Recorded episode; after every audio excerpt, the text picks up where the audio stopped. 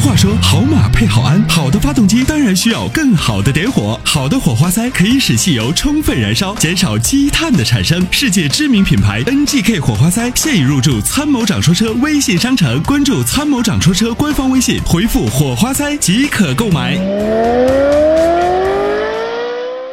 喂，你好。喂， Hello，哎你好，你好主持人。哎，你好，你好。嗯、你好，参谋长。那个，我想问一下，就是现在宝马三二零这款车怎么样呀？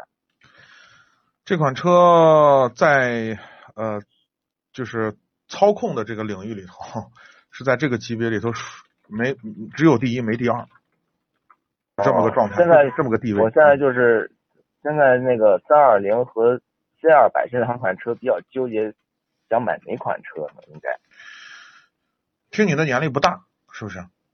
呃三十了，三十了。如果你注重操控，就买三二零；如果你对操控没有那么那么强烈的需求，那就 C 两百。因为 C 两百相对来说，从它的内饰啊，以及它的整体的这种优雅的造型，啊，我觉得更有这种小资情调，或者说 更有逼格。啊啊，对，宝马的就纯粹是给给那种特别热爱运动、热爱驾驶啊、热爱操控的这些人买的。那像是要是买那个，嗯，这车的话是买长轴长轴的好还是标轴的好呀？标轴的长轴的区别就是就是它在在它的操控上。如果你对操控有要求，你就买短轴的，当然后排的空间会很有限。